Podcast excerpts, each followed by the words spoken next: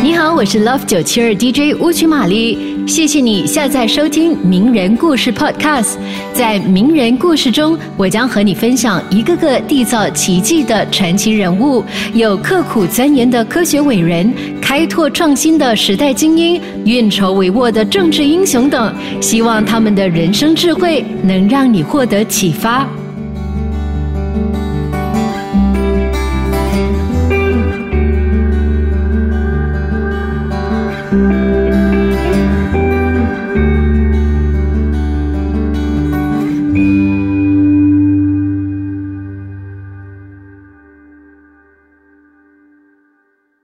Let us therefore brace ourselves to our duties and so bear ourselves that if the British Empire and its Commonwealth last for a thousand years, men will still say, this was their finest hour.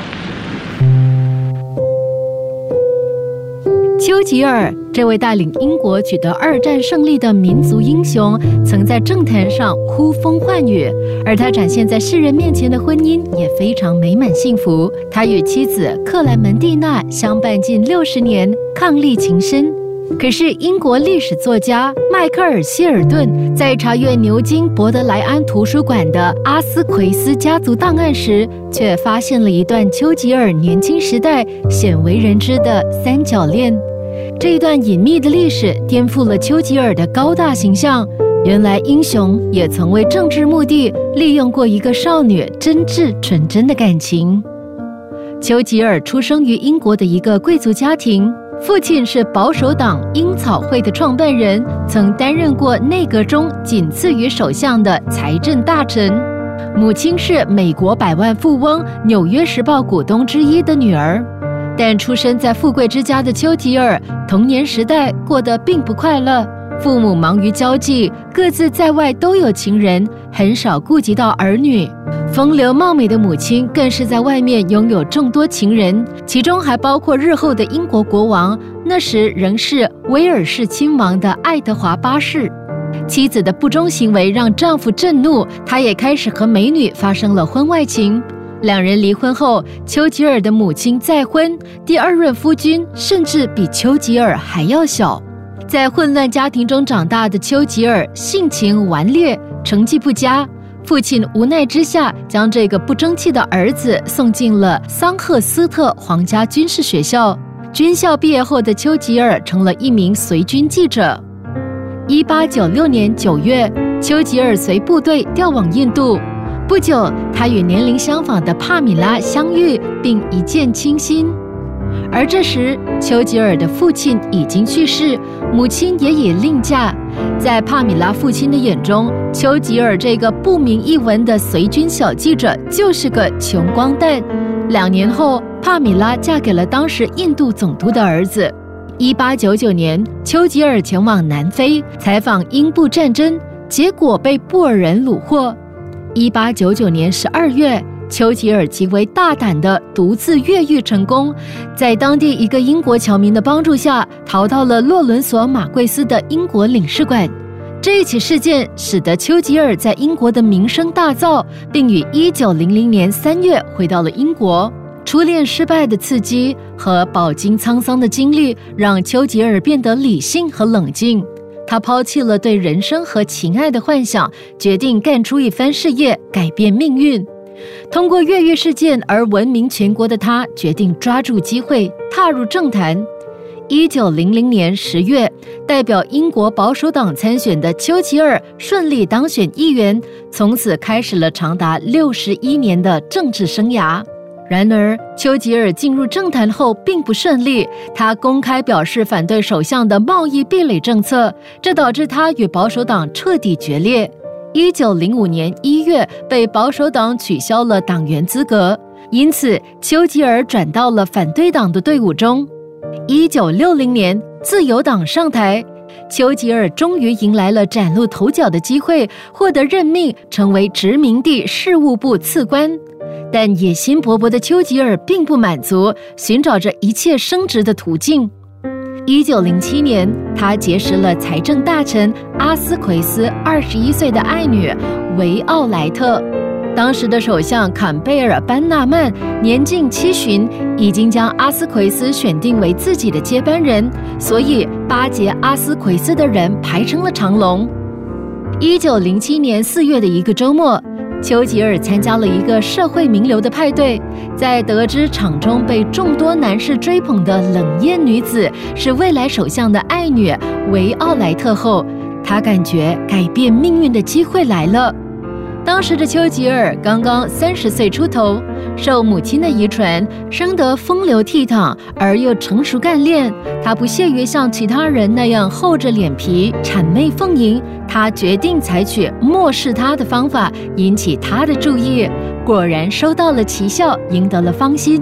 丘吉尔就这样进入了维奥莱特的生活，也慢慢走进了少女情窦初开的内心。维奥莱特发现，丘吉尔与自己所结识的任何男子都不同。他不会努言婢膝的曲意奉迎他，也很少对他说些甜言蜜语的恭维话。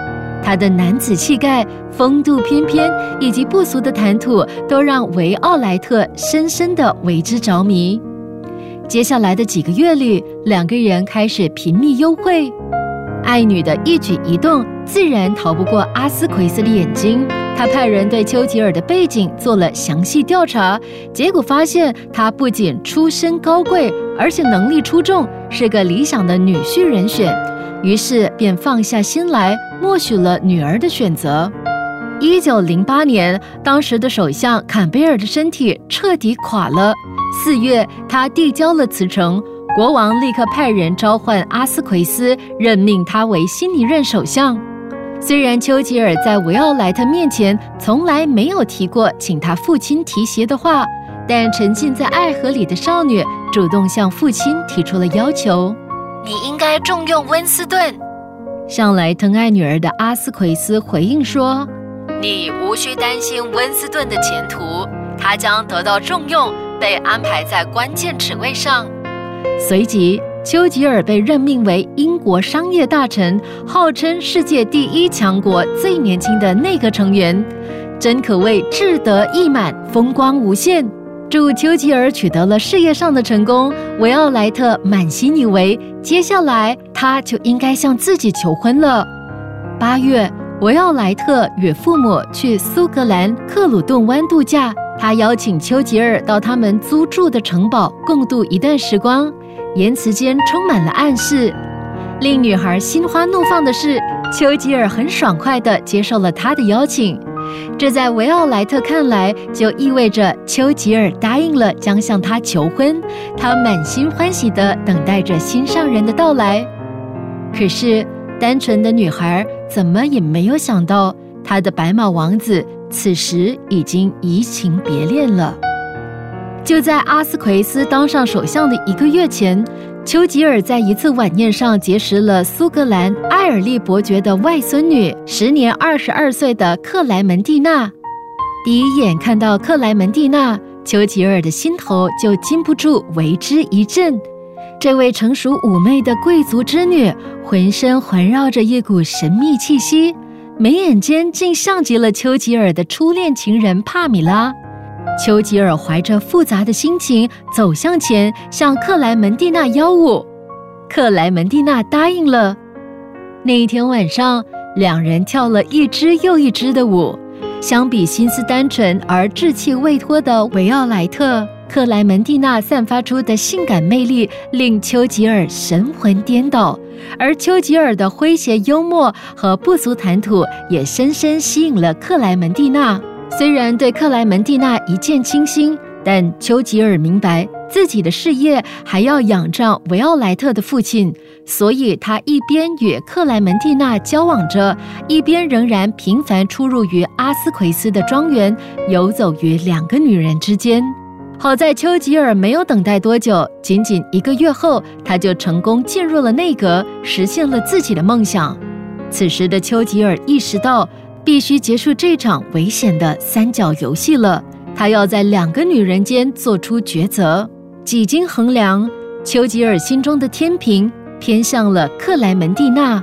虽然他家道中落，无法像维奥莱特那样在事业上助自己一臂之力，但是她是继帕米拉之后唯一令丘吉尔真正心动的女人。自负的丘吉尔认为自己已经进入了内阁，将来完全可以靠自己的能力有所作为，用不着把一生的幸福都交付进去。就在承诺与维奥莱特见面的日期前一周，也就是一九零八年八月十号，丘吉尔邀请克莱门蒂娜到他表哥的家游玩。在那儿，丘吉尔鼓足勇气向克莱门蒂娜求婚，让她欣喜若狂的是，女生很痛快的就答应了。丘吉尔大喜过望，当场商定订婚仪式于八月十五号举行。因为丘吉尔十月就要前往伦敦赴任，只有九月中旬有时间操办婚礼。婚礼过后还有两个星期可供度蜜月。此时，维奥莱特仍在痴心地等待着丘吉尔前来和自己相会。不料，人没等到，送上门来的是一张便条，说丘吉尔已经同别人订婚，所以不得不延迟苏格兰之旅。维奥莱特无法相信这样的事实，他想不明白，丘吉尔不是一直很欣赏、迷恋他的吗？怎么突然冒出了一个女人来横刀夺爱呢？他不愿相信是丘吉尔花心，一心认为是那个叫做克莱门蒂娜的女人用了狐媚的手段迷惑了丘吉尔。阿斯奎斯得知丘吉尔订婚的消息，很为女儿担心，想与她单独谈谈这件事。可好强的维奥莱特努力控制着内心排山倒海般的悲痛，假装不在意的对父亲说：“我和丘吉尔只是最好的朋友，我为温斯顿的选择感到高兴。”阿斯奎斯唯有忧心忡忡的作罢。丘吉尔很清楚维奥莱特对自己的感情，寄出便条后，他内心也颇为不安。订婚仪式结束后。八月二十四号，丘吉尔赶到克鲁顿湾去见维奥莱特。一见到丘吉尔，维奥莱特勉强支撑起的伪装瞬间瓦解了。他泣不成声地质问丘吉尔：“怎么可以背叛他们的爱情？”丘吉尔很无辜地表示，自己只当他是红颜知己，从来没有把他们之间的感情当作爱情。维奥莱特这才意识到，与丘吉尔交往这么久。他从来没有对自己说过一个“爱”字。丘吉尔尽量温和地安抚他，对无法与他牵手一生表示遗憾。两人谈了数小时之后，最后丘吉尔不顾维奥莱特的苦苦挽留，决然离去。此后，维奥莱特的继母注意到，这个原本无忧无虑的女孩变得完全没有神采，后来又情绪激动。维奥莱特拒绝参加丘吉尔的婚礼，而是选择躲在度假城堡里默默流泪。可是，各种关于这对新人的消息仍然不断地传到他耳中。全国主流媒体都对商业大臣与伯爵孙女喜结良缘的消息做了详细报道，而这些报道就像这个悲伤女孩的伤口上撒盐，将她一点点推上崩溃的边缘。九月十九号是首相全家会客的日子，维奥莱特却手拿一本书离开了城堡，说要去悬崖边的小路上散散步。可是直到天色渐暗，维奥莱特也没有回来。于是佣人们打着灯笼，和众宾客一起沿着海岸到处寻找。附近的村民闻讯也都加入到搜索的队伍中来。搜寻一直进行到午夜。就在阿斯奎斯对爱女生还已经不抱希望的时候，消息传来，意识不清的维奥莱特在一处悬崖下被找到了。万幸的是，他并未受伤，在医生的治疗下，慢慢恢复了神智。苏醒后的维奥莱特平静地告诉众人：“我在散步时摔了一跤，脑袋磕到礁石，晕了过去。”可是，发现他的人告诉阿斯奎斯，女孩倒下的地方是片草地，头部也没有受伤迹象。隔天，媒体记者闻讯蜂拥赶到，他们像猎狗一样四处打探首相千金坠崖的内幕信息。接着，英伦三岛的主流报纸齐刷刷地刊登出颇具震撼力的大标题：“首相千金失踪，阿斯奎斯小姐有难。”不过，阿斯奎斯做了周密安排，媒体们并没有挖到他们想要的答案。关于这场意外的来龙去脉，公众议论纷纷，始终没有定论。直到一百多年后的今天，英国历史作家迈克尔·希尔顿通过查阅牛津博德莱安图书馆的阿斯奎斯家族档案，才破解了这尘封了一百年的谜团。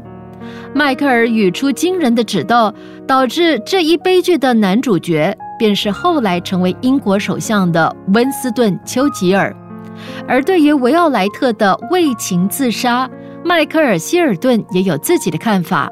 他认为维奥莱特并未真正跳崖自杀，在抛弃自己的丘吉尔携新婚妻子克莱门蒂娜前往意大利欢度蜜月时，情感上极度受伤的他，打算用这样的一种方式发出绝望的呐喊，以引起公众的关注与同情。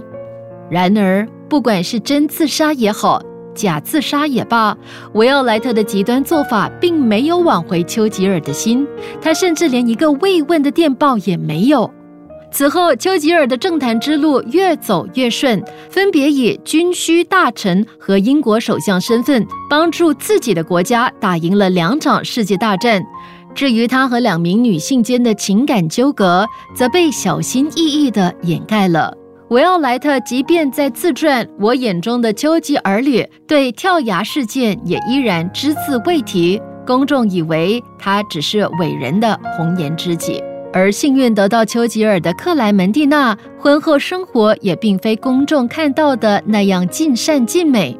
丘吉尔一直和初恋情人帕米拉保持着朋友关系，还把自己的文集赠送给她，直到去世前四年。他仍然在表达自己的感情，写信对帕米拉说：“再次见到你的字迹，真是令我十分高兴。”三个女人中，真正对丘吉尔用情最深、痴情至死的，恐怕只有维奥莱特了。在被丘吉尔抛弃七年后，一九一五年十一月三十号。维奥莱特终于披上了婚纱，与她牵手的男人是板球运动员出身的自由党政客。令人玩味的是，这一天恰恰是丘吉尔的生日。他举行婚礼的教堂，同样正是七年前丘吉尔迎娶克莱门蒂娜的那一座。或许。这个痴情的女子想通过这样的方式来纪念自己那段真心付出的感情和那个她永远无法忘怀的男子。即刻上 Me Listen App 下载收听更多名人故事，你也可以在 Spotify 以及各大 Podcast 平台下载收听。